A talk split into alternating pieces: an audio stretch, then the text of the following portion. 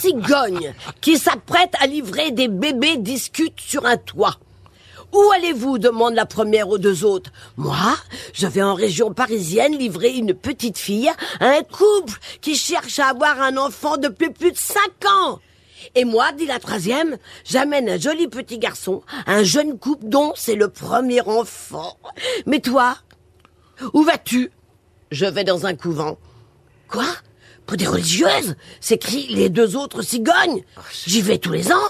En fait, je n'amène rien. Mais j'adore leur foutre la trouille Écoute, l'interprétation est remarquable. C'est bizarre, hein Ouais.